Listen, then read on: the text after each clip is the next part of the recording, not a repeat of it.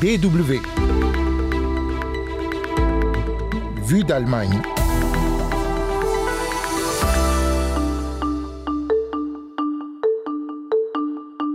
3000 euros, une allocation de bienvenue en NRV, le land le plus peuplé d'Allemagne, allocation pour le personnel soignant étranger qui vient s'installer pour travailler dans la région. C'est tout nouveau. La République fédérale manque de personnel dans ses hôpitaux ou maisons de retraite. Les travailleurs et travailleuses étrangers sont plus nombreux que jamais, indispensables même. Plusieurs études récentes le confirment encore et c'est notre sujet du jour. Dans 5 minutes, le reportage international aussi, grand reportage au Brésil où les violences domestiques ont explosé pendant la pandémie. Notre correspondante a suivi des femmes en reconstruction psychologique et physique. Des dentistes bénévoles leur viennent en aide après parfois des années de torture. Vous écoutez Vue d'Allemagne, willkommen, soyez bienvenus. Los Gates, c'est parti. L'annonce a été faite en début de mois, juste avant les élections régionales dans ce land, la Rhénanie du Nord-Westphalie, la NRV en allemand, land de l'ouest de l'Allemagne, le plus peuplé du pays avec près de 18 millions d'habitants. Le ministre de la Santé a annoncé une allocation de 3 000 euros pour les personnels de soins étrangers hors Union européenne qui viendraient s'installer dans la région. La pandémie de Corona a encore aggravé le manque de personnel qualifié dans le secteur des soins. C'est pourquoi nous misons sur l'immigration de personnel qualifié étranger, dit le ministre Karl Josef Laumann. Il veut donc attirer du personnel déjà formé, prêt à travailler. Il faut dire qu'il y a urgence en Allemagne, le manque de personnel est criant. Accrochez-vous, 35 000 places de travail sont non pourvues dans le secteur des soins dans tout le pays. Les chiffres augmentent chaque année. Le nombre de places non pourvues a augmenté de 40% en à peine 10 ans. Les facteurs sont multiples, vieillissement de la population, conditions de travail difficiles, salaire pas toujours à la hauteur. Quoi qu'il en soit, l'Allemagne a donc un problème, et c'est ce qui explique qu'elle se tourne donc vers l'étranger pour recruter. DW. Hôpitaux, maisons de retraite, déjà aujourd'hui, les structures de soins allemandes ne pourraient plus tourner sans les personnels nés à l'étranger.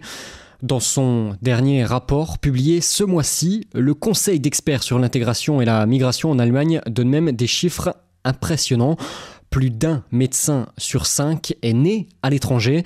C'est même une personne sur trois dans les secteurs des soins aux personnes âgées.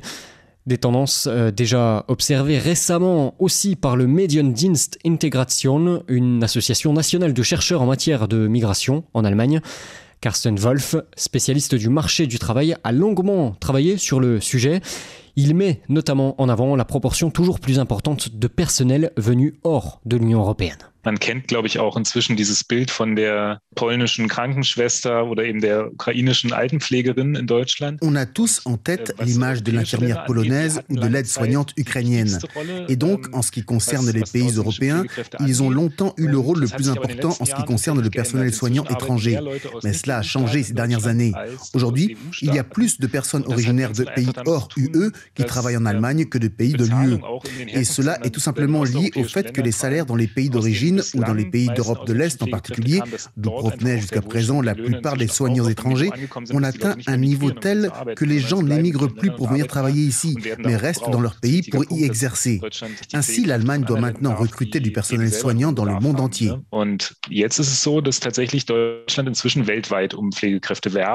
60% des plus de 200 000 travailleurs étrangers dans le domaine des soins viennent de pays hors Union européenne selon ces recherches. Chez les médecins, la part des Syriens a largement augmenté ces dernières années. Ils sont autour de 5000 en Allemagne, détaille Carsten Wolf. Tout cela a une histoire un peu longue. L'Allemagne est connue dans le monde entier pour la formation des médecins et de nombreux Syriens sont venus en Allemagne pour se former. La guerre récente a aussi fait venir de très nombreuses personnes de Syrie en Allemagne. Et on a souvent l'image de réfugiés qui travaillent ici dans l'aide à la personne, les emplois peu qualifiés ou la gastronomie. Mais il y a aussi beaucoup de personnes très qualifiées qui sont arrivées et entre autres des médecins médecins qui ont entre-temps obtenu leur reconnaissance en Allemagne et qui travaillent maintenant ici comme médecins étrangers. C'est le cas aussi de Roumains, par exemple. On pense toujours qu'immigration roumaine signifie bas salaire, ce qui n'est pas le cas. Là aussi, il y a beaucoup de médecins qui viennent et qui jouent désormais un rôle très important dans certains lenders de l'Allemagne de l'Est, un rôle très important en général dans l'offre de services médicaux dans les zones rurales. Par exemple, si je regarde l'Est du Brandebourg, sans les médecins polonais, les hôpitaux ne pourraient pas continuer à fonctionner. C'est aussi le cas en Thuringe, et ce sont souvent d'anciens réfugiés qui travaillent maintenant comme médecins en Allemagne. Et sans les immigrés, notre système de santé serait au bord de l'effondrement, dit même Petra Bendel, chercheuse en migration et membre du conseil d'experts sur euh, l'intégration et la migration, citée la semaine dernière par le journal Süddeutsche Zeitung. Et pourtant, si le sujet est connu, il n'est pas numéro un en Allemagne dans le débat public. Cela revient régulièrement, puis c'est à nouveau vite oublié, encore plus dans le contexte actuel de la guerre en Ukraine. Mais cela n'explique pas tout. Karsten Wolf parle d'un autre point très important pour euh, comprendre le phénomène et sa place réduite dans le débat public. Dass bisher das, das Thema in den Medien noch nicht so angekommen ist, liegt unter anderem, glaube ich, auch daran, dass Si jusqu'à présent le sujet est un peu délaissé par les médias, c'est entre autres parce que je pense que nous ne parlons pas d'un phénomène métropolitain qui concerne les grandes villes. Mais lorsqu'on parle de manque de médecins et de personnel qualifié dans le domaine des soins, nous parlons très souvent de régions rurales. Et de nombreux journalistes n'ont pas cela en tête. Und ähm, das haben wir gemerkt, das betrifft eben Ostdeutschland speziell auch deswegen. Ça concerne les anciens Länder d'Allemagne de l'Est, peu peuplés, en tout cas moins densément que l'Allemagne de l'Ouest. On a dans ces régions ce phénomène très fort de médecins polonais, par exemple, qui viennent pour travailler ici et qui font vivre de nombreux hôpitaux. Dans l'Est du Brandebourg, par exemple, ils ne trouvent plus personne d'autre. Ils prendraient bien des médecins d'autres régions d'Allemagne, mais personne ne postule. Ils nous l'ont dit. Et cela concerne aussi certaines régions de l'Ouest. Nous avons par exemple parlé avec quelqu'un à Höxter, en Rhénanie du Nord-Westphalie, une région rurale, et plus de la moitié des nouveaux médecins qui sont embauchés sont des médecins étrangers. On voit donc qu'il s'agit d'un problème des zones rurales, qui ne sont tout simplement pas aussi attrayantes pour les médecins. Les médecins allemands préfèrent rester dans les grandes villes. Les médecins étrangers sont moins sélectifs. Ils sont plus disposés à aller dans ces régions et à y travailler. Et comme on le disait, ils sont de plus en plus nombreux en 2020, environ 56 000 médecins étrangers travaillaient en Allemagne. Il n'était, entre guillemets, que 22 000 10 ans plus tôt. Tout cela va très vite. Donc, la part des personnels du sud ou de l'est de l'Europe augmente euh, constamment. Celle des employés venus d'Asie, comme le Vietnam ou les Philippines aussi. Il reste que les experts sont tous d'accord. L'Allemagne doit simplifier ses procédures d'accès à son marché du travail dans le secteur des soins. Ce n'est pas simple, évidemment, on parle de métiers où de vie sont en jeu. Il est donc important de vérifier euh, la qualité des formations des personnels qui arrivent, mais les processus de validation euh, de ces diplômes sont souvent complexes, longs et difficiles à comprendre, euh, critiquent les experts. Les administrations compétentes changent d'un land à l'autre, les délais ne sont pas toujours respectés non plus. Il y a donc encore du travail à faire si l'Allemagne veut attirer davantage de personnel étranger.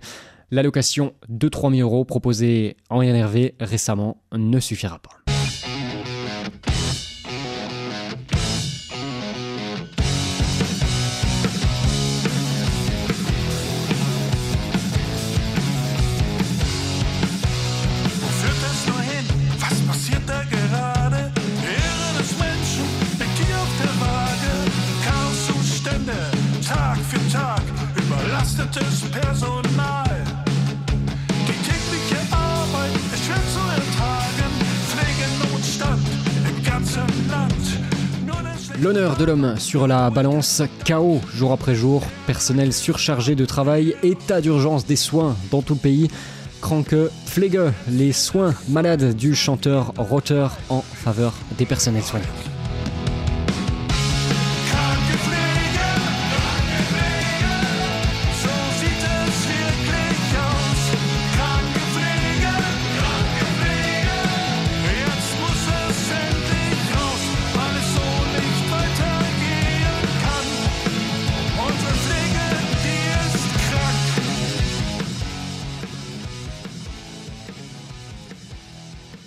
Vue d'Allemagne, deuxième partie, je vous le disais au début de cette émission, au Brésil, les violences domestiques ont explosé durant la pandémie. Les chiffres, s'ils sont toujours euh, trop hauts dans ce domaine évidemment, sont là-bas particulièrement effarants. À Sao Paulo, d'avril 2020 à avril 2022, le commissariat des femmes a recueilli en ligne plus de 60 000 plaintes. Violences psychologiques, violences physiques qui restent parfois euh, des années. Nous vous avions raconté dans ce magazine il y a trois ans l'histoire d'une ONG, des dentistes bénévoles qui viennent en aide à ces femmes violentées. Trois ans après ce reportage et dans ce contexte, notre correspondante est retournée voir ces dentistes. Ils prennent en ce moment une cinquantaine de femmes en charge. Reportage signé Marino Tacher. Dani vient chez sa dentiste depuis novembre dernier, près de la grande avenue Paulista à San Paolo. Elle fait partie de ces femmes sélectionnées par une ONG pour suivre gratuitement des soins dentaires après des années de violences domestiques. Dani est une femme transgenre et elle se sent bien ici, respectée, écoutée, mais elle doit subir aujourd'hui une longue opération car ses dents de devant ont été détruites par son frère et elle ose à peine sourire. J'essaye de rester calme, de méditer. Au début, je pensais que mon traitement serait rapide, mais c'est une reconstruction pas seulement esthétique, mais de toute ma personne. Je suis comme un papillon qui va ressortir très doucement de sa chrysalide, sans se presser. Alors au Brésil, les traitements dentaires sont chers. Celui de Dani coûterait environ 12 000 euros. La dentiste Luciana choisit de s'occuper de plusieurs patientes en situation de grande vulnérabilité sociale. Une goutte d'eau dans l'océan peut-être, explique-t-elle, mais elle sait qu'un jour, Dani pourra rêver à une vie meilleure et sourire. Um C'est un travail de fourmi. On traite les dents une par une, mais cela va bien au-delà de la santé buccale. Je ne traite pas que les dents, en fait. Elle ne va plus y penser, elle va pouvoir sourire de façon spontanée, et c'est là le plus grand bénéfice pour elle. C'est l'objectif, n'est-ce pas, Dani? C'est l'objectif, Dani comme Dani, la plupart des femmes victimes de violences domestiques au Brésil vivent dans la pauvreté, même si elles ne sont pas les seules, des violences psychologiques, invisibles, mais bien réelles, qui accompagnent ces coups, ces violences assénées par un proche dans le cadre intime du foyer. À des dizaines de kilomètres au sud, Andrea, 57 ans, a presque fini son traitement, mais à cause de la pandémie, elle a cru qu'elle n'en verrait jamais la fin. Elle s'était éloignée de son conjoint violent, mais elle reste tétanisée qu'il puisse revenir. Je ne pouvais pas m'en sortir. C'est toujours la même chose. Je suis la coupable. C'est moi qui ai provoqué cette situation. Mon Dieu, j'étais morte de peur. Je ne pouvais même pas demander une mesure d'éloignement parce qu'il l'aurait su et il serait venu tout casser chez moi. Il m'agressait même quand je prenais ma douche. Il venait m'attraper par les cheveux et me secouait la tête. Il me jetait des objets à la figure. J'étais couverte de bleu avec les impacts. Le plus grave, ça a été mes dents. Une fois, il m'a frappée et ma dent de devant a volé. J'étais suivie par une psychiatre parce que j'étais plongée dans une dépression très grave. J'ai fait deux tentatives de suicide. Et avec la pandémie, je me suis retrouvée toute seule dans cette maison. C'est très dur. Derrière son masque, Andrea, assise sur son canapé, raconte ses mois, ses années de violence conjugale, mais sans faire exprès, elle touche avec sa main sa dent de devant et elle grimace de douleur car elle vient de se faire opérer par sa dentiste et elle a encore très mal à la bouche. On ne pouvait pas s'embrasser, mais j'étais si heureuse de commencer mon traitement que je voulais à tout prix serrer dans mes bras la dentiste qui s'occupait de moi. Elle ne m'a pas posé de questions, elle s'est juste occupée de moi parce que j'existe. Mais la semaine dernière, j'ai subi une lourde opération, j'ai dû rester alité deux jours chez moi et personne n'a encore vu mon sourire à cause du masque. Andrea, est-ce que je peux voir votre sourire? Bien sûr, il est beau mon sourire. Ça faisait longtemps que je ne pouvais pas sourire. Il est très beau mon sourire. J'ai peut-être résolu une partie de mon mal-être avec la thérapie en apparence, mais ce qui est gravé dans mon cœur, ça ne s'efface pas.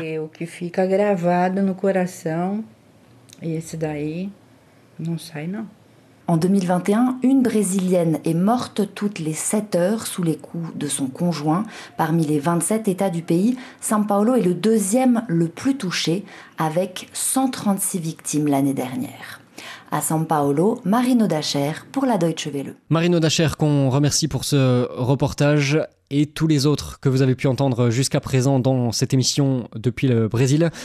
Des remerciements un peu particuliers aujourd'hui puisque Marie prend un nouveau virage professionnel et vous ne l'entendrez plus dans cette émission. On lui souhaite donc, comme on dit en allemand, alles Gute pour la suite. Merci Marie pour ton travail. Et puis merci à Carsten Wolf également cette semaine d'avoir été avec nous, à Yann Durand pour le doublage des voix, et merci à vous de nous avoir suivis. Anne Touzé revient à ce micro la semaine prochaine, et moi je vous dis bisbald, à très bientôt, tchuss